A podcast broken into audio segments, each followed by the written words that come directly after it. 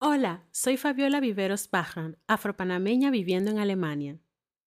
Y yo, María Paula Salazar, colombiana viviendo en Liverpool, Reino Unido. Somos dos amigas que viviendo en países con diferentes culturas nos unimos aquí para darte la bienvenida a este podcast. Pasaporte de Valientes. Pasaporte de Valientes es el podcast creado para acompañarte a ti que estás pensando en emigrar o has emigrado. Queremos conectar contigo, inspirarte y motivarte a través de nuestras experiencias como inmigrantes en Europa. Porque sabemos que vivir en el extranjero puede ser hermoso, pero también puede ser duro y hasta solitario. Así que en este espacio para todas, todos y todes, Queremos acompañarte con consejos, con historias inspiradoras y toda la información que necesitas a través de entrevistas con expertos y amigos para que puedas vivir la historia que tú quieres en el país donde te encuentres. Porque cada historia de inmigración es única. Es hora de hacer valer cada una de ellas. Prepárate esa taza de té o tu bebida favorita porque aquí lo vamos a contar todo. No nos callaremos nada. Empecemos. Bienvenidos todos, todas y todes a este nuevo episodio de Pasaporte de Valientes. Hoy tenemos con nosotros a Ángela Rodríguez. Angie es colombiana, se mudó a Italia hace unos años y nos acompaña hoy para contarnos su historia. A Angie la conocí, no sé, creo que hace unos 15 años, sí, o 16 años en Colombia. Estudiamos juntas eh, ingeniería química y bueno, conozco de su historia y ella también quiere compartirla hoy con todos ustedes. Así que bienvenida Angie. Bienvenida Angie. Ay, tengo que decir que esto es como un gran orgullo. Me siento muy afortunada de, ser parte de este podcast. Eh, qué linda idea, realmente eh, siento que es mucho más lo que se esconde detrás del estar lejos que lo que se ve en una foto, ¿no? De lo que viaja, de, ay, también ella que está. Pero, pero en realidad sí siento que hay muchas cosas y muchas gracias por hacer que las personas que estamos lejos como que tengamos este soporte y podamos también compartir nuestras historias. Pues nada, yo digo que creo que es el mismo sentimiento con Mari, es que eh, la idea de crear este espacio era, era para eso, así como nos dices, y para nosotros es un placer que te sientas acompañada en este momento, porque ese es el objetivo del podcast y sobre todo para que en cualquier parte del mundo nos podamos conectar. Y con estas historias, aparte de acompañarnos, también sería aprender, porque yo sé que cada una, bueno, no solamente yo, sino también Mari, que lo hablamos mucho, sabemos que cada historia de migración es única y así como vamos a conocer la tuya hoy, eh, Mari tiene la suya, yo tengo la mía y yo creo que es, es un privilegio porque tener este espacio y poder hablarlo es un privilegio que podamos eh, reunirnos aquí y conocer y aprender de cada una de esas historias. Pero bueno, yo no quiero hablar más. la intención es que tú puedas compartir aquí con nosotros. Tú estás viviendo en estos momentos y lo que, bueno, lo que has vivido también en Italia como colombiana, eh, como mujer latina que vive en un país eh, europeo. Sí, empecemos con eh, quién es Ángela Rodríguez y cómo termina en Italia. Bueno, una pequeña introducción y es que creo que este podcast no sería el mismo que si lo hubiera hecho hace algunos años.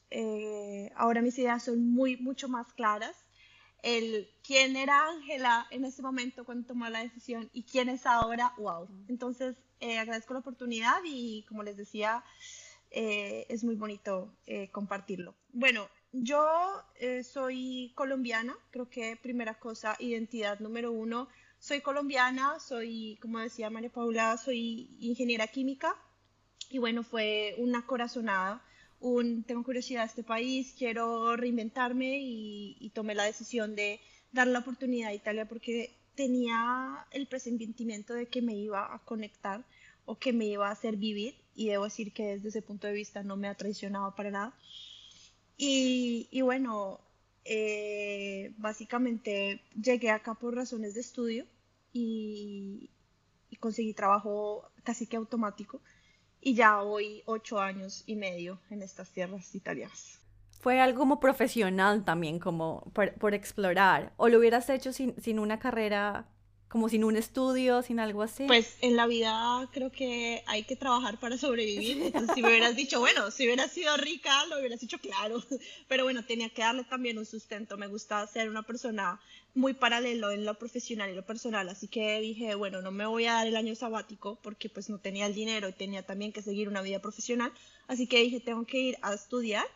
Tengo que estudiar en Colombia, en Colombia era carísimo y me salía casi que igual estudiar en Colombia que irme un año a estudiar a, a Italia. Entonces dije, no, pues hagamos todo el tiempo y hice las dos cosas, digamos que en paralelo. Y lo otro que te iba a decir es, ¿ya habías estado en Italia antes? No, no, no, Era un cerrar los ojos y botémonos al agua. Entonces sí, fue. Pero ¿cómo, ¿cómo toma la decisión, Ángela, en verdad, de que sea Italia ese país? ¿Qué te llamó la atención? Creo que por películas, por el idioma, yo decía, este país tiene una pasión interna que, me despierta, que yo quiero sentir esa pasión en, cada pedacito de, pasta, de postre, de, vino, quería como dejarme seducir, era como una seducción. Yo, yo estaba como, como, como muy curiosa de todo esto que este país ofrecía, pero las pequeñas cosas que, que transmitían a través de su comida, de su cultura, de su historia, de su arte. Y, bueno, la verdad, una de, los, estaba en Colombia muy perdida, estaba tratando de, decir, bueno, ¿qué hago con mi vida? No me hallo acá y tenía esta, este, esta curiosidad por, por Italia y, y, bueno, las cosas se dieron. Cuando es para uno, las cosas se dan. Se van dando de a poquito, sí, eso es cierto. ¿Y cómo ha sido en este transcurso del tiempo eh, la integración con la cultura, con los italianos? Eh, todavía, todavía lo es. Y mm, yo lo veo como una elección, porque las personas cuando emigran no siempre eligen integrarse, no siempre eligen eh, integrarse en la cultura, estar abiertos al idioma, compartir con personas de la misma de la cultura. Tal vez se eh, llegan al país y comienzan a hacer como su grupito de personas latinoamericanas o su grupito de personas, no sé, coreanas o china, y no se integran. Yo elegí integrarme, elegí estudiar el idioma, elegí integrarme, conocer personas, salir con amigos, em, integrarme, compartir con colegas. Y ha sido un proceso que yo lo identifico y ahora lo veo un poco como una relación ¿Qué pasa en una relación? Al principio tú te enamoras. Yo llegué acá enamorada. Yo decía, no, este país maravilloso. Foto a cualquier cosa, foto a cualquier comida, foto a cualquier restaurante, a cualquier paisaje, a todo, todo, todo. Era un constante enamoramiento. Y como en cualquier enamoramiento sacas lo mejor de ti, estás abierta, das lo mejor de ti en todos los aspectos, te muestras disponible, tienes energía, tienes ánimo, tienes esta vibración por dentro que tú dices, wow, ¿qué es esto que la vida me está mostrando? Y después de un tiempo comienza el, el desamor. Ya no es esa, eso que tú veías, ya no es ese ángulo, ya, ya no le tomas foto a lo que antes le tomaba foto. Ya decías, bueno, otra vez pasta, otra vez vino, ya lo ves tan normal. Y comienza esta fase de, de, desamor en que tal vez ya te ofendes un poco más porque la gente te critica.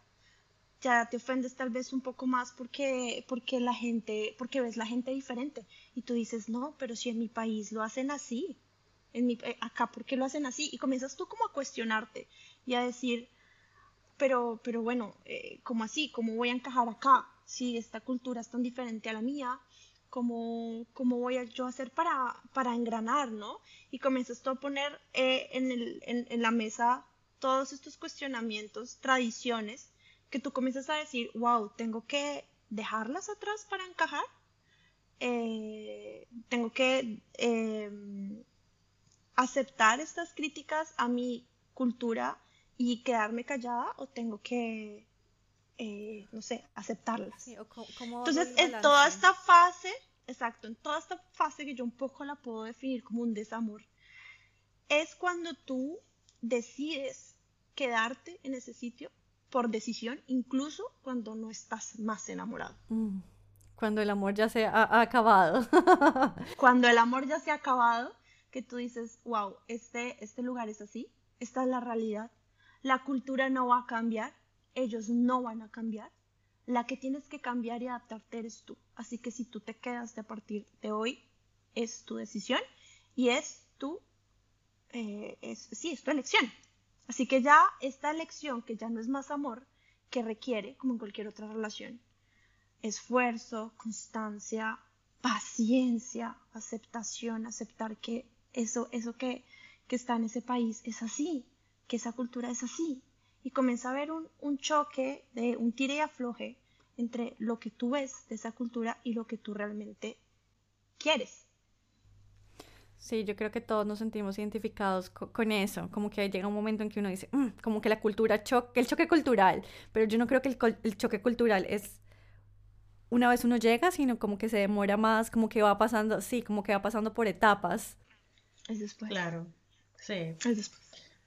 Eh, bueno, tú mencionaste algo, algo muy interesante y es el tema de que, o sea, lo, me gustó mucho como esa, esa comparación que hiciste y es como primero ese amor, esa, esa ilusión que hay y luego viene como esa fase del desamor que empiezas a entender, es como ese choque con la realidad, porque al final, al principio estamos como si fueran un sueño. Enamorados. Exactamente. Y luego viene esa parte, como lo dices, el desamor. En ese momento, que te has encontrado en esta, en esta, en esta, en esa fase de tu proceso migratorio, porque esa, ese es, es tu proceso migratorio, ¿qué te ha sostenido a ti, Ángela? ¿Qué te ha ayudado a tomar esa decisión de, bueno, es mi elección quedarme aquí? Pero para poder elegir eso, tú necesitas eh, una motivación, entonces, ¿qué te ha sostenido en este tiempo? ¿Qué dices tú? Qué buena pregunta. Eh, quisiera tener una perfecta respuesta y, decirte, sí, mira. No hay, no respuesta perfecta, es, es, lo que tú dices. En realidad, creo que lo que más me ha servido es tener metas a corto plazo. Si yo me pongo a pensar, Ángela, pero tú vas a quedar acá toda la vida, es como me viene un, balde de ansiedad. Eh, así que digo, lo que más me ha ayudado a mantenerme es mis eh, metas a mediano plazo, metas a corto plazo, decir, ok, Ángela, vamos a llegar hasta acá. Por ejemplo, mucha gente lo hace, y fue mi caso también, fue la meta de los documentos, ¿no? Fue como, bueno, primero me dan el permiso de residencia por un, un año, después vamos a esperar el de dos años, después vamos a esperar el de tres, como esa estabilidad, ¿no? Y ese paso a paso que al final lo que yo veía era llegar a esa estabilidad en cuanto a documentos. Creo que ese era eh, mi, punto, mi punto más alto. Y, y, un poco sigo, sigo buscando esa estabilidad en, en, documentos porque ya considero que en mi espalda hay muchísimo y obviamente lo que creo que me hace estar motivada es como no echarme para atrás. Ya llegué muy lejos, soy una mujer que considero que ha pasado por muchas cosas, que he tenido un crecimiento eh, personal muy grande y en este momento echarme para atrás sería como frenar todo porque yo no sé esa Ángela de hoy qué serán 10 años. Entonces también me da curiosidad, ¿no? Ver esta transformación de mi ser, ver esta transformación personal a través del tiempo. Y creo que eso es algo que también me motiva, porque es un desafío. Sí. Como ir viviendo el día a día y mirar qué pasa. Y sí, lo de los papeles es algo que a todos los que estamos en un proceso de migración, eh, nos, es nuestro día a día, ¿no? Es como nuestro, ah, sí, aplicar por una visa, aplicar por un permiso de residencia, como que siempre hay algo con los papeles y es como he intentado tantas veces y llevo tanto en este camino que todavía necesito que como que los países me tienen que retribuir de alguna u otra manera. Todavía no se ha acabado mi experiencia. Pareciera que no terminara, sí, pareciera que nunca, eh, o sea, que es una condición en la que estamos. Eh, y claro que, en este caso es por elección que estamos, que estamos en estos países, pero a veces el proceso de, eh, bueno, acá en Alemania, donde estoy, le dicen como la burocracia eh, de la parte gubernamental. a veces es pesado, o sea, no a veces, es pesado, es la realidad. Bueno, ustedes están eh, en países eh, en donde la burocracia jamás va a ser la de Italia. O sea, Italia es conocido mundialmente por tener récords de burocracia. Entonces sí, no ha sido, no ha sido fácil. No ha sido fácil. Pero todo se puede, todo se puede, todo se puede. Con paciencia y disciplina. Oh, bueno, Ángela, y dinos algo. Cuéntanos, o sea, cómo ha sido esa Ángela eh, con el idioma italiano. Wow. Eh, bueno, yo llegué acá con nivel cero italiano y empecé eh, confundiendo mucho porque cuando ellos hablaban, pues hay palabras que me parecen al español. Es más, hay palabras que usamos que llaman, llaman acá falsi amici falsos amigos. Entonces, claro, yo decía, wow, estoy entendiendo. Resulta que, por ejemplo, burro para nosotros es un animal y para ellos es mantequilla. Entonces yo entendía todo completamente al revés.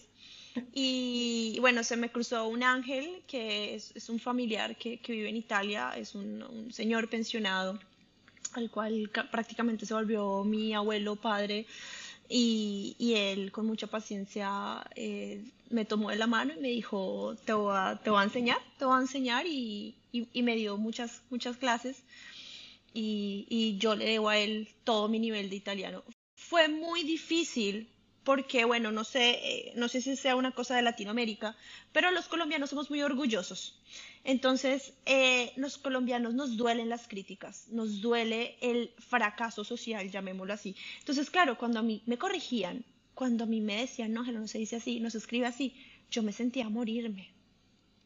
Y fue, eh, fue bonito esto del idioma, no solamente porque, bueno, aprendí un nuevo idioma y tal, pero me di cuenta lo sensible y lo em, expuesto que uno se siente en el extranjero cuando, cuando tú tratas de encajar con un idioma y eres criticado. Entonces, obviamente, todo este sentimiento de, wow, me estoy esforzando, pero igual me están corrigiendo, yo me lo tomaba muy personal, muy personal, muchas veces llegaba triste. Y bueno, yo empecé a trabajar y, yo no tenía un nivel de italiano grandioso, me dijeron, no te preocupes, vas a trabajar en, español y lo primero que hicieron fue darme un cliente en italiano. Entonces, wow. Eh, fue, yo llegaba a la casa llorando, llorando, porque yo decía, me van a echar, o sea, me van a echar, obviamente, y con razón. Bueno, eso nunca pasó, eh, pero sí, eh, digamos que el idioma se vuelve también un... Yo, me gusta voltear siempre las cosas a un punto de vista personal, un ¿Por qué se, te dificulta? Ok, pero la cosa que hay detrás es cómo manejas tú las críticas, cómo manejas tú el equivocarte y el darte cuenta que no eres perfecto y que no sabes, tu y que no sabes ese idioma. Entonces, simplemente acéptalo, abrázate en el proceso de no estar 100% bilingüe o trilingüe, lo que sea, y déjate llevar por el proceso pero para mí fue un aprendizaje de mí misma, de, wow, Ángela, qué sensible eres, cómo te ofendes de fácil, qué mala eres ante las críticas. Y ahora, ahora me río, cuando todavía me corrigen, cuando todavía digo, oigan, no entiendo qué están diciendo, y me molestan, ahora me río. Me río. Porque ya abracé más ese, ese, soy extranjera, soy, no soy de acá, que al principio no tenía. Sí, uno se da muy duro con el idioma, uno cree que ya llegó, que al, no sé, a los tres meses va a estar todo perfecto, dos meses, seis meses, un año, dos años, tres años, y a veces cuatro años, cinco años, seis años, siete años, diez años, y no, no lo es, no lo es todo perfecto, es un segundo idioma, y a veces el cerebro tiene muchas cosas más en la cabeza y uno está tan cansado que es muy difícil procesar el segundo, el segundo idioma o el tercer idioma que uno tenga. Es como, no, hoy mi cabeza solo quiere hablar en español, punto. Claro, y, no les pasaba en la sobrecalentada de la cabeza. Sí. Llegar a la casa con la cabeza grande, caliente, que uno decía, la, cabeza no me da más. Sí. Es un esfuerzo muy grande. Sí, sí, sí. Y uno tiene que ser como también eh, eh, buena gente con uno mismo como amable con uno mismo y decir como, como has estado hablando en este idioma todo el día, es normal que estas cosas pasen. Es normal tener días malos con el idioma, es normal que uno vaya y ese día no le entendieron a uno ni cinco de lo que quería decir. Le pasa a uno también en el mismo idioma, entonces es porque eres tan duro contigo mismo. Yo creo que es más bien como hacernos conscientes de nuestra condición como, como persona que acaba de, llegar a un país o, que está viviendo en un país eh, en el que nos toca aprender un idioma que no hemos escuchado nunca. Total. Hemos elegido el país donde, está, donde, nos, donde emigramos, vamos, pero en algún momento, eh, y puede pasar que no nos hayamos cuestionado, me va a tocar aprender un idioma que nunca he escuchado. Entonces, cuando estamos en ese país y, nos, y nos damos cuenta que, bueno, me quiero quedar o quiero permanecer en este país porque me veo aquí, pero Claro, me tengo que, tengo que aprenderme el idioma para poder desarrollarme.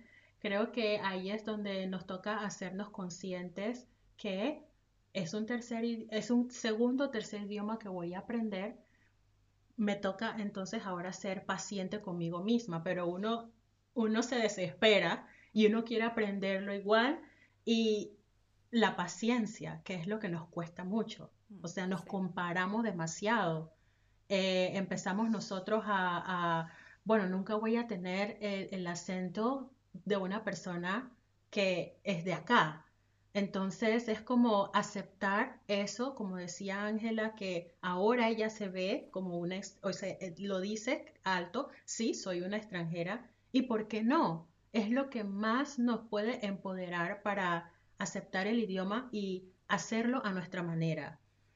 Creo que eso nos ayudaría un poco más si lo viéramos de esa manera, ¿no? Sí, es, totalmente Yo creo que eh, a veces es normal escuchar, ok, te vas a ir de viaje, te vas a una nueva cultura, qué emocionante.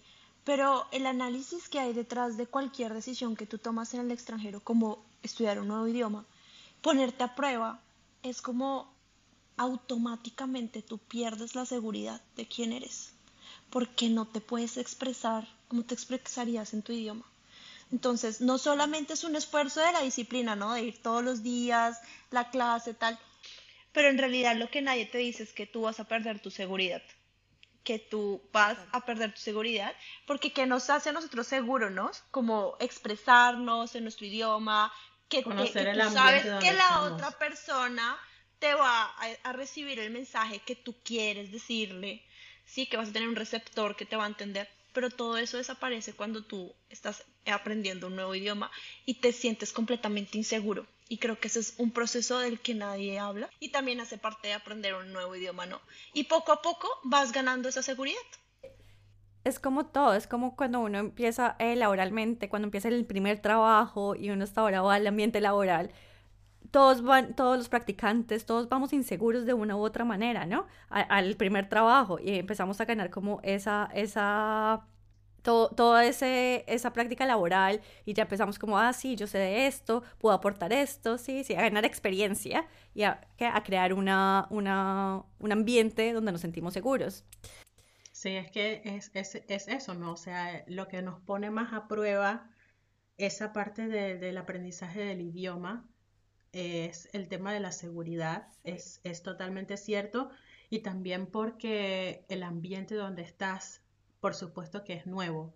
Entonces hay muchos factores que nuestra mente, nuestro cuerpo, nuestro, nuestro espíritu en ese momento no lo conoce. Tiene que, es, reaprender. Pero creo que sería como más eh, llevar la carga más ligera si pudiéramos nosotros ponernos en esa posición, en ese momento difícil y decir, ¿sabes qué? Estoy aquí, estoy aquí y no es fácil, pero lo puedo hacer. Es, es hacer ese cambio de mentalidad poco a poco, ¿no? Y aceptar los días que no, que las cosas no salen bien. Aceptar los días que, que que no se entiende el idioma, que por más que me expliquen, no entiendo la gramática. Porque hay días que no da, es cierto. Y, es de humanos, o sea, somos, somos personas que hemos tomado la decisión de movernos del lugar que conocemos. Para tener nuevas oportunidades, nuevas experiencias. Y incluso aprender ese idioma es, es una experiencia que nos, va, que nos enriquece de, de muchas maneras y es, em, es simplemente eso, es en verdad entender, ¿sabes qué? Eh, va a llegar el momento que lo voy a poder hacer y me voy a reír de esta situación. Y, ¿sabes qué?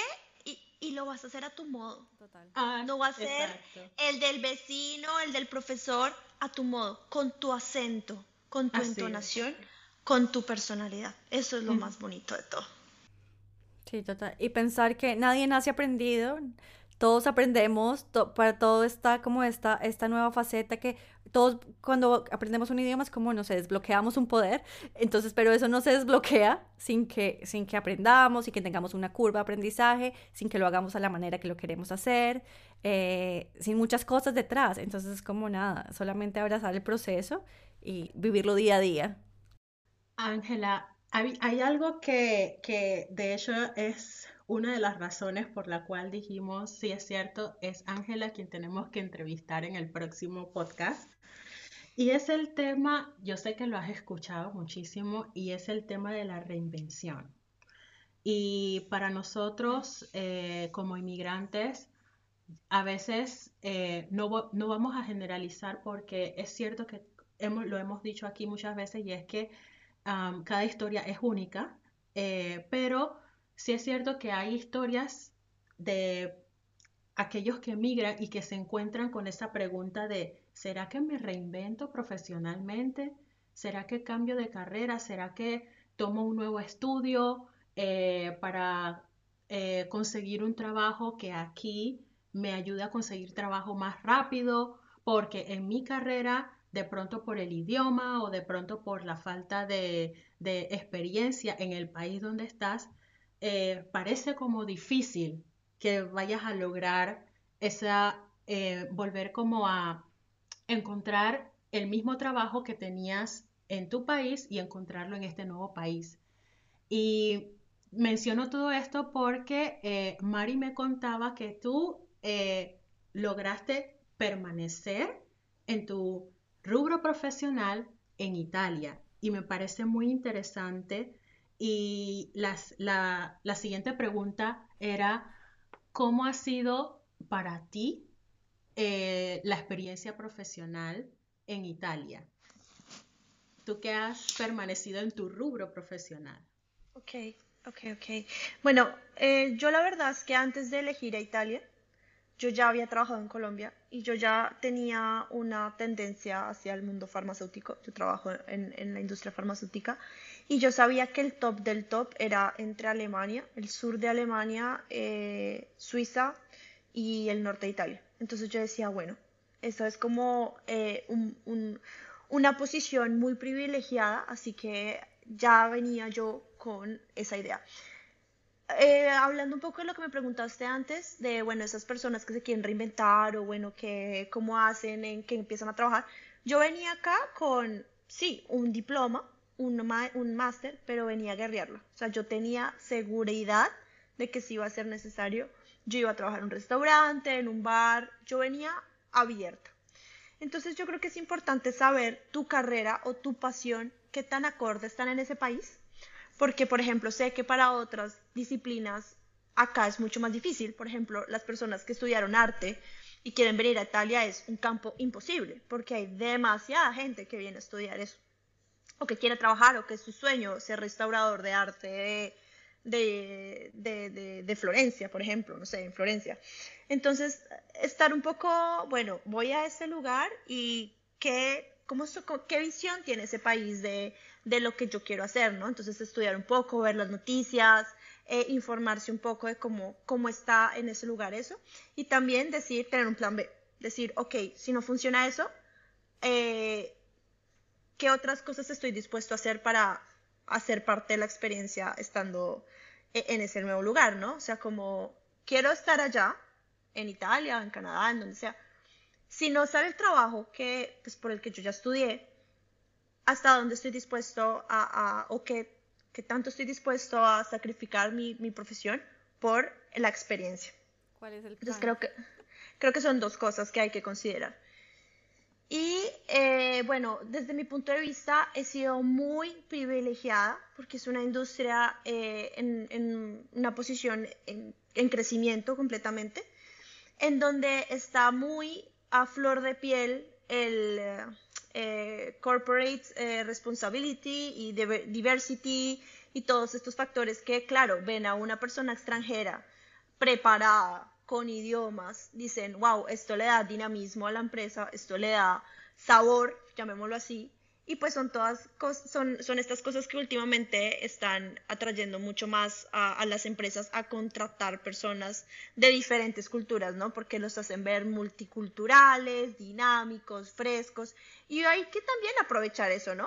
Oye, tú eres eso, tú eres una mezcla al final, eres una mezcla y así muchas veces te sientas excluido, que no, que no perteneces al lugar, en realidad creo que le puedes sacar provecho si muestras esa, ese dinamismo y muestras que eres una mezcla que al final se vuelve interesante. Eh, entonces, en general, yo me ha ido muy bien, eh, me ha ido muy, muy, muy bien. He estado, he estado ya trabajando, pues todos estos años he trabajado sin, sin, sin ningún problema. Así que sí, creo que hay muchas oportunidades si uno, si uno se prepara y también está dispuesto a, aceptar lo que la vida también te quiere, te quiere mostrar. Obviamente, perdón, solo para, para concluir este pedazo, obviamente la carrera hace mucho, mi carrera, y bueno, igual que la de, la de María Paula, son carreras eh, pues que llaman la atención y, y, si les tomas uno o dos idiomas, llaman a uno. Total, decías algo que, que, me llamó mucho la atención o bueno, cuando, cuando escribías tu experiencia, veía que eh, un tema en la mentalidad, en tu mentalidad, en tu mentalidad está, está como las posibilidades, estás viendo todo desde el punto de posibilidad, del punto de la diversidad, que a veces se nos olvida cuando entramos al, al ambiente laboral y que, y que nos pasa, que me ha pasado a mí, es como también mirar como, ok, momento, yo tengo una carrera, tengo una experiencia, tengo dos idiomas, eh, qué puedo aportar, ¿no? O sea, sí, obviamente la gente, la gente que es el residente puede que tenga más oportunidades, pero no, nosotros también tenemos cosas que aportan a ese, a ese ambiente laboral. Entonces es como un llamado a todos los que estamos eh, en búsqueda de trabajo o ya tenemos trabajo, es como a, valorar todo ese trabajo y toda esa experiencia que ya tenemos, valorar los idiomas que ya tenemos y abrir un poquito eh, la mentalidad y decir, sí, yo les puedo aportar. Y, creo que eso hace que las cosas sean más flexibles y que, y que de pronto tengamos más éxito en encontrar un trabajo que, que, merecemos, que seguramente ahí estará, como en valorarnos más, así seamos inmigrantes. Exacto, ponerte el valor que tienes. Bueno, encontrar trabajo te llevó a, a, no tener que reinventarte, pero también es muy bonito saber que te hubiera reinventado. sí, sí. Eh, sí, tuve momentos en que quise reinventarme y por ahí me dio la, la locura y traté de estudiar algo diferente porque como en todas las relaciones, vuelvo al punto de las relaciones, es como, pero ¿para dónde vamos? ¿Pero qué somos? eh, entonces, reinventémonos, hagamos cosas diferentes, sí, como para volver a encontrar ese equilibrio. Entonces yo en algún momento sí estudié otro máster en, en, ambiental, lo cual no tiene nada que ver ni con farma, ni con calidad, ni con, ni con lo ingeniería química, bueno, ligeramente con ingeniería química. Pero me dio así la locura y quise un poco intentarlo y también creo que eso se vale, como decían ustedes, todo se vale. Y bueno, lo intenté, lo estudié, no me sirvió o no me ha servido por ahora, pero al menos lo intenté y, quise un poco darle, darle otro color a la, a la situación. Sí, todo, todo, lo que uno estudia eh, tiene valor, en algún momento se, eh, se encajará con nuestra vida. Es... Así no encaje, eh, tiene valor porque tú lo elegiste. Sí, porque era algo que tú querías hacer. Sí, Exacto. Tienes verdad. Exacto. ¿Qué dirías tú que te funcionó, Ángela, para conseguir ese trabajo en, en lo que, en lo que estudiaste en Colombia? Tiene un porcentaje de suerte. Tiene un porcentaje de suerte. Tiene un porcentaje de una visión. Yo creo que lo que a mí más me ha ayudado es tener una visión y no quedarme, esto suena raro, pero no quedarme satisfecha y no quedarme en esta zona de confort. Creo que eso me ha ayudado no a reinventarme desde un punto de vista profesional, pero desde un punto de vista personal. Como reinventar, eh, revisar mis objetivos, no es que lo haga eh, escrito ni nada, sino como yo misma conmigo misma de, ok, estás aburrida en este momento con este trabajo porque estás aburrida por el dinero, por la posición, ok, entonces, como, ¿cuál sería el, siguiente paso? Y es este reinventarse interno dentro de la, el mismo, la misma industria, llamémoslo así, pero es como el encajar y el ir mirando qué es lo que yo quisiera tener. Pero eso yo lo he ido construyendo con una visión, con una visión de estabilidad, con una visión económica, con una visión profesional. Y, bueno, creo que en este momento creo que puedo decir que, lo, he logrado. Sí, creo que, cuando uno tiene eh, la meta, los pasos, los pequeños pasos se van dando más, más fácil. Bueno, entonces hemos escuchado que ha sido un proceso de adaptación, incluso en la parte laboral, y parte, o sea, como lo pusiste como meta y lo has podido lograr, tú dices que, o sea, que ha sido parte de la suerte, pero también lo has trabajado. O sea, has, no es que te quedaste em, en, esa parte de que, bueno, de pronto sí, voy a reinventarme, voy a buscar otra cosa. Tú persististe. Ahí hubo una, una, eh, continuar insistiendo hasta lograr lo que tú querías en verdad. Em, ¿Qué dices tú que ha sido em, como lo más eh, importante, lo que, lo que puedes decir, lo que me ayudó a, lograr esta meta fue hacer esto. O sea, como para darle algún tipo de, consejo a aquellos que están buscando trabajo en su carrera también, en el país donde se em, encuentren. Tengo que hacer referencia a un libro que hace poco me leí y dice que nuestro carácter está compuesto por nuestros hábitos. Entonces, siembra un pensamiento y cosecha una acción, siembra una acción y cosecha un hábito, siembra un hábito y cosecha un carácter, siembra el carácter y cosecha un destino. Esto quiere decir que las pequeñas cosas, los pequeños esfuerzos, nuestros hábitos hacen la diferencia. Creo que lo que más me ha formado a mí es tener buenos hábitos, es tratar de tener una vida balanceada, en donde pues también hay que darle tiempo a todo, pero siempre buscando esa visión. Así que yo creo que entre los hábitos y la disciplina, sí se puede crear un destino. Por lo menos tener como es cierto, como ir manejando el destino, ¿no? Como, ok, si esto no sale, como, como, como voy manejando las cosas cómo voy elaborando para que, para que al final pueda poner mi meta, así se demore un poquito más o la tenga que volver a encajar. Sí, es cierto. Ángela, em, y hasta el momento, bueno, ya hemos escuchado acerca de tu experiencia, cómo, ha sido la parte del idioma, cómo ha sido la parte de la integración eh, y también eh, la parte laboral, te eh, vas o sea, te has encaminado, digamos que en, en esa parte de integrarte como inmigrante en Italia. ¿Qué ha sido para ti o cuál ha sido la experiencia que más te ha dejado aprendizaje ser inmigrante en Italia, en la parte personal? Qué bonita pregunta. Pregunta que ah, eh, ocupa la mayoría de mis pensamientos, o sea, esto es mucho, ¿eh? y es mi identidad. ¿Quién soy? Esto eh, creo que ha sido la revelación de, lo que más me ha impactado, en este proceso. Es cuando sacas a, a, esa persona de su hábitat, llamémoslo así, ese animalito del hábitat, ese animalito, ¿quién es? ¿Qué se vuelve? ¿En qué se transforma? Y en alguna vez yo estaba en una, en una comida de trabajo y una persona que casi siempre las personas pues son curiosas, ¿no? Bueno, ¿de dónde eres? ¿Hace cuánto estás en Italia? Y yo no sé por qué quise abrirme un poco y le dije, pues eh, ha sido muy difícil, en verdad yo cuando voy a Colombia extraño Italia y cuando estoy en Italia extraño Colombia. Entonces yo ya no sé ni quién soy, le dije así. Esto fue hace más o menos un año y medio, dos años. Y me dice, eso eres, eres esa mezcla entre las dos cosas. Y eso es lo que te hace a ti ser Ángela tú no eres lo que sería una colombiana que vive en Colombia, tú no eres una italiana que ha vivido en Italia toda su vida, tú eres mucho más que esas dos personas, porque tú eres un mix de esas dos personas. Así que te vuelve como, wow, sí, en realidad eso es lo que soy, eso es lo que, lo que soy.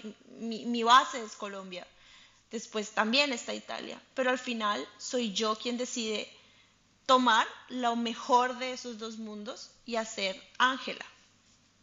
Así que creo que ese es el camino más bonito, lo que todavía ocupa la mayor parte de mis pensamientos, mis raíces, cuestionarme eh, mis tradiciones, el, ok, ¿cómo, cómo, cómo poner esas tradiciones lejos, cómo hacer de cada día que tenga un granito de ambas cosas. Entonces se vuelve una receta, ¿no? Un poquito de esto, poquito de lo otro, un poquito de, no sé, de las canciones latinoamericanas, un poquito de la comida italiana, un poquito de viajes, un poquito de ser curiosa, un poquito de, de ser sensible, como lo podría ser un colombiano, un poquito de seriedad, como tal vez lo es un italiano. Entonces se vuelve un juego, de, un mix, y, creo que esta ha sido la mayor, eh, o el aprendizaje más bonito que me ha traído estos ocho años y medio. Qué lindo, yo creo que, que, que es muy cierto, nosotros lo mencionábamos en un podcast, creo que en nuestros primeros podcasts, Fabi, mencionábamos eso, lo de las raíces, y, y creo que sí, ese aprendizaje de que uno tiene que hacer estando afuera de su zona de confort en su país y decir como quién soy yo en este momento, pero ahora lo que tú le, tú le agregas es como, sí, ¿quién soy yo? Soy esta colombiana, pero también soy esta persona que hace, hace ocho años y medio se mudó a Italia y es, este, es, es, esta, es, esta, es esta mezcla, exacto, es esta receta que ahora es una, es una persona nueva. Y también me acuerdo de Carolina en el, podcast anterior que ella también decía, es como, estamos, como somos, estamos todo el tiempo en, en como en movimiento, estamos siendo, no somos, estamos siendo y vamos como, como que como, creciendo con eso, creciendo con, con todo lo que estamos teniendo y es, es muy valioso. Y a veces no nos damos cuenta de lo valioso que es eso que, de lo valioso que es tener tantas experiencias eh, que nos llenan y nos están formando como personas. Y creo que como lo dije antes, creo que esa es parte de la motivación, esa es parte de mi gasolina. Ese, ese, ese verme en unos años y decir, wow, qué diferente que era. Yo no soy la misma que era hace 10 años. Entonces, ese, e, esa curiosidad que me da el qué pasará, o sea, cómo, cómo me reinventaré, qué cosa me volveré, también es un poco una motivación, esa curiosidad y, hacer movimiento. Y aceptar esa nueva parte, aceptar esa nueva parte que es, tu nuevo país de una u otra manera. Aceptar la parte que viene con, con, Italia, la parte que viene con Alemania, la parte que viene con Inglaterra. Sí, sí, sí. sí, eso no es fácil. Ahí es interesante, claro, cada, cada, cada uno de nosotros eh, tiene su experiencia y tiene también, digamos que cada país incluso también sería un ambiente diferente. Eh, el idioma también es diferente de acuerdo al lugar donde estás. Eh, tu posición de privilegio también, creo que también es importante mencionarlo. O sea, hoy nosotros estamos aquí en este contando nuestras historias, abriéndonos, diciéndonos lo que nos ha funcionado y lo que no, los días que han sido difíciles. Y sabemos también que eh, hay o sea, también influye mucho en esa experiencia que tenemos nosotros en el país donde estamos, eh, esa posición de privilegio como, como, como seres que somos, ¿no? Claro, tenemos claro también que depende también de dónde nosotros venimos. Eso influye también en la experiencia que nosotros vayamos a tener. Y um, en este caso, la oportunidad de elegir el país, claro que también condiciona esa experiencia, ¿no? Es muy diferente cuando una persona no tiene la oportunidad de elegirlo.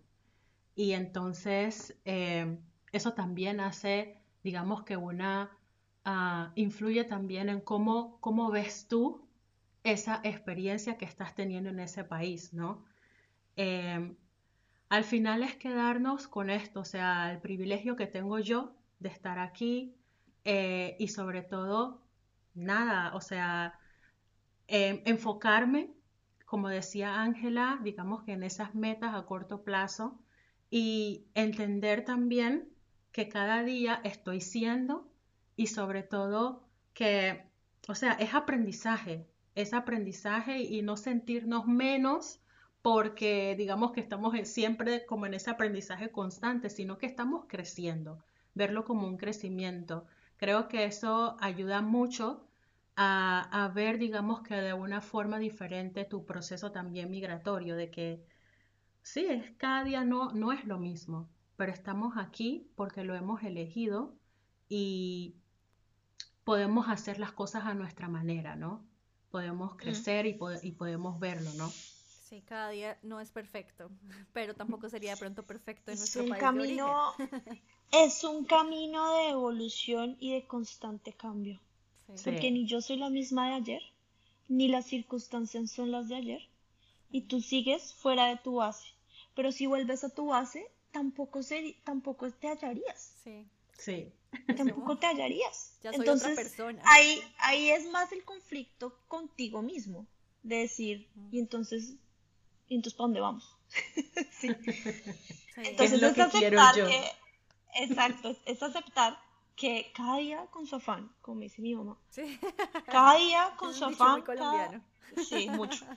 Cada día con su afán, eh, con calma, eh, y, cada día, repito, como entender que cada día hace parte de un, de un momento diferente. No es lo mismo de ayer, no es lo mismo hace un mes, no es lo mismo hace un año. Y yo también voy cambiando a través de ese cambio, de esa evolución de, de las cosas en ese país. Sí, lo que tú decías al principio, la Ángela de hoy no es la misma Ángela que tomó la decisión de venirse a Italia. Jamás. Sí, totalmente este podcast, y seguramente si hablamos en en 10 años seré otra. ¿Qué le dirías a ese valiente que está pensando en emigrar o te ha emigrado? ¿Cuál sería tu consejo? ¿O qué te gustaría decirle? Bueno, al que está pensando irse, eh, creo que tiene que hablar con él mismo o ella misma y decir, ¿cuáles serán mis límites? Eh, mis límites es, ¿llegaría a trapear? ¿A a trabajar de bartender, de niñero, cuestión de esta libertad, con, tal de tener esta libertad o esta experiencia, ¿qué, tan, ¿qué tanto estás tú dispuesto a darle a ese país y a comprometerte? Porque también veo que hay muchas personas que vienen acá, y esto me da un poco de enojo muchas veces, y se aprovechan mucho. Entonces, si vas a estar, dale también a ese país de la misma forma como ese país te está dando una experiencia y quiérelo y haz parte de la sociedad en la mejor forma en la que puedas hacerlo. Si tú crees que estás dispuesto a hacerlo, así sea lavando los platos para las personas que viven en ese país y son de ese país, y tú lo haces con pasión y con compromiso, dale. Dale. La, la otra cosa es que tenga estas ganas de desafiarse al mismo o a ella misma, que tenga estas ganas de salir de la zona de confort que sea una persona curiosa, no solo en la curiosidad de la foto en Instagram de, irse a París, que sea curioso de, nuevas eh, culturas, de nuevos desafíos personales, de que tenga curiosidad de ver hasta dónde le llega, llega él mismo como afrontando problemas, afrontándose y estando solo. Y otra cosa muy importante, muy importante, que nadie me la dijo, y es que tenga la valentía de poner a prueba sus creencias y sus tradiciones. A mí me dio muy duro, a mí me dio muy duro ver que, que las cosas acá se hacían de un modo tan diferente, como ustedes hablaban de las navidades. No, es que aquí la Navidad se celebra así y la Navidad en Colombia es así. Y como romper con esas tradiciones, o sea, ya apartamos que acá en Italia no celebran el 24 en la noche. Y ustedes no saben la cara que estoy haciendo en este momento. O sea, mi cara, mi cara en este momento es Dios. Eh, fue, duro para ti cuando te enteraste. Fue, fue, durísimo. Y no solo eso, son, culturas completamente diferentes. Entonces, que esa persona tenga el valor de desafiar, cuestionar y poner a prueba sus creencias. Y que esté abierto. Que esté abierto, porque eso a mí nadie me lo dijo. Nadie me dijo, tú allá vas a poner en duda tu religión muchas veces, yo la puse en duda, tu religión, incluso tu sexualidad, puedes poner en, a prueba tu, tu forma de ver las relaciones, tu forma de tener una familia, tu forma de relacionarte con otras personas, tu forma de tener un contacto con alguien. Por ejemplo, acá no hay contacto con las personas. Acá, por ejemplo, yo estoy acostumbrada a que en mi casa ah, nos abrazamos, llega el tío, la prima y hay un saludo, un beso, un acercamiento. Acá puede que lo haya, pero falta ese calor de hogar, esa cosita de más. Entonces, es decir, wow, así, por ejemplo, tengo una amiga que seguramente de pronto va a escuchar este podcast, en que ella es italiana, pero el contacto con ella es muy diferente a como sería con una amiga colombiana. Y yo aprendí que esa es su forma de ser y yo aprendí y no la cuestiono, sino que es como poner eh, al lado de esos paradigmas con los que tú creciste y estas ideas con las que tú creciste y estar abierto a decir, wow, lo que yo veía en Colombia no, no es una forma perfecta de hacer las cosas. Cada país, cada cultura, cada persona los hace de formas diferentes y es bonito también aceptar. Cada persona, cada país expresa de manera diferente. Cada, sí, como su, su lenguaje, su, lo que tú decías, no son tan cercanos todo todo eso alrededor de cómo nos comunicamos con otra persona de, de otro país es como es muy diferente. Yo creo que sí entre entre entre eh, países latinos y países que son de Europa América todos somos como tenemos crecimos de una manera diferente y hay que respetar de la manera que fuimos todos criados no y como verlo desde, desde otro punto de vista y decir como bueno ¿qué, qué, qué también me toca dar a mí? ¿Qué me toca también entender a mí? Yo creo que es muy interesante lo que estás diciendo, Marina. Eh, ha sido muy interesante poder tener esta conversación contigo y tener una visión de lo que, o sea, de cómo una persona que viene de, de, Colombia puede tener su experiencia de lo que es vivir en, en Italia, ¿no? Lo que hace interesante todo esto es cómo cada historia, incluso si hay personas que vienen del mismo país, y están en, digamos que una persona que también venga de Colombia y esté viviendo en Italia, estoy segura que nos va a decir una historia totalmente diferente. Pareciera que eh, nuestro proceso migratorio pareciera que fuera como nuestro ADN. Yo, yo lo veo de esa manera, o sea, lo vamos creando nosotros mismos, vamos creando ese ADN migratorio me quedo reflexionando y es que lo que puede para una persona ser, esto ha sido para Angie en ocho años, para otra persona puede ser en dos, pero para otra puede ser en diez. Eso también para otra no puede ser. Para, exacto. Para otra no puede ser. Y, sí, y, y, es válido. Total. Y es, válido. Todas las historias son válidas. Es el proceso de cada uno. Sí, sí, sí, sí, es el proceso de cada uno. Y, y esto es como, bueno, también en Colombia pues tal vez cada uno también, también tiene sus historias de vida, de familia, de trabajo. Y yo creo que lo, que nos une a todos como eh, personas, sí, que viven en otros países, es este gran esfuerzo y estas lágrimas que llevamos todos eh, secas en nuestros rostros, este esfuerzo, eh, esta sonrisa que igual llega a nosotros, sin importar el invierno, sin importar hace cuánto no vamos a nuestros países, sin importar no hallarme acá, no hallarme aquí, pero es esto un poco lo que nos conecta a todos. Es un sentimiento de hermandad, es un sentimiento de empatía que, bueno, que como dije, lo, nos une a todos de una forma única. Muchas gracias, Angie, por acompañarnos. Eh, me, me encantó, nos encantó tenerte aquí. Eh, yo ya conocía un poquito de tu proceso, pero hoy también he aprendido mucho más de ti y, y, de todo lo que ha estado cerca de estos ocho años contigo en Italia. Y me muero por tenerte más adelante y mirar qué ha pasado en, en unos años. Yo también me muero. Angie, escucharla es saber que van a ver, que van a seguir habiendo cambios. Y eso es inspirador.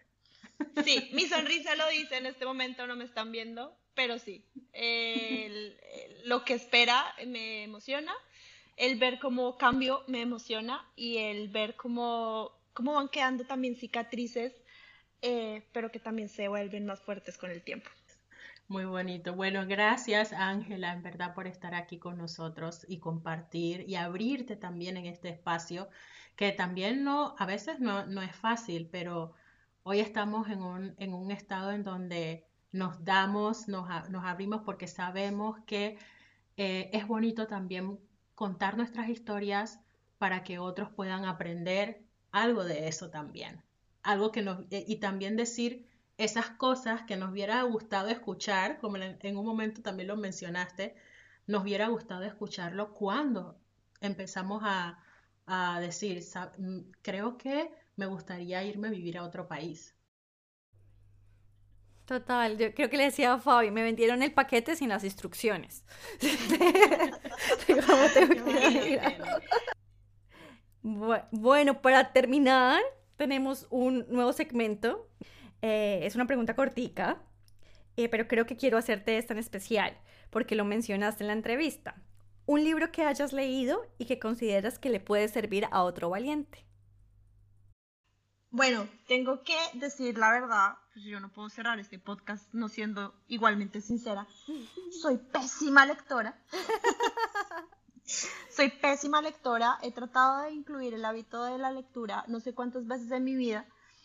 Y, bueno, no, no ha sido, no ha sido de, no ha sido fácil, pero en este momento estoy leyendo, intentando leer dos libros. Uno se llama Siete hábitos de las personas altamente efectivas no lo estoy leyendo con ganas de volverme un robot ni volverme una persona perfecta, simplemente lo estoy leyendo eh, para un poco centrarme en las cosas, eh, para darle prioridad a mi vida, para poner las prioridades em, en la mesa y decir, ok, eh, esta es mi prioridad, ¿cómo voy a darle el peso que se merece a esta prioridad? Y, y bueno, creo que sí tiene tips muy buenos eh, también he estado leyendo eh, libros de, mm, crecimiento personal. Eh, por ahí hay un autor que es muy bueno que se llama Borja Villaseca, es español y habla un montón de, de, de enneagramas, de quiénes somos. Entonces me he vuelto un poco más de ese tipo de, de lecturas, que creo que en un proceso migratorio siento que es muy importante saber quién eres. Así que eh, ha sido más, he, empezado a, aprender mucho de mí a través de, estos instrumentos. Pero sí, estos dos libros últimamente creo que, que me han traído cosas muy positivas y mi entrevista no sería lo mismo sin sus podcasts, sin podcasts que hay en, en, en diferentes plataformas. Creo que personas como yo que somos tan malas leyendo eh, ayudan bastante. Yo creo que nos sirven igual. Ese de, Borja Villaseca no lo había escuchado. Eh, me parece interesante. A mí también me gusta mucho ese tema de, de, cuestionarme, de preguntarme, de hacer ejercicios que me ayuden a saber un poquito más de mí. Así que suena muy interesante. Yo creo que eso es parte de, nuestro proceso y estar en ese constante eh, preguntándonos quiénes somos es parte de nosotros. Así que buenísimo ese. Muchas gracias por estar aquí, por compartirnos tu historia, por compartirnos tus eh, libros, por compartirnos toda tu, tu experiencia migratoria, yo creo que eso sería todo por hoy. Y sí, nos vemos, nos escuchamos entonces en, en la próxima entrevista que tenemos preparada. Gracias a ustedes. Gracias, Angie. Para finalizar, te invitamos a que te suscribas al podcast en nuestro perfil de Spotify y Apple Podcast. Nos encuentras como Pasaporte de Valientes. Allí podrás encontrar nuestros episodios y compartirlos con todos tus amigos y conocidos que se encuentran en un proceso migratorio. También puedes seguirnos en nuestra cuenta de Instagram arroba pasaporte de valientes y en nuestras cuentas personales arroba Fabiola Viveros y arroba Mapa Salazar. Queremos compartir contigo y leerte. Esperando que hoy te hayamos acompañado e inspirado, nos vemos en el próximo episodio. Hasta luego.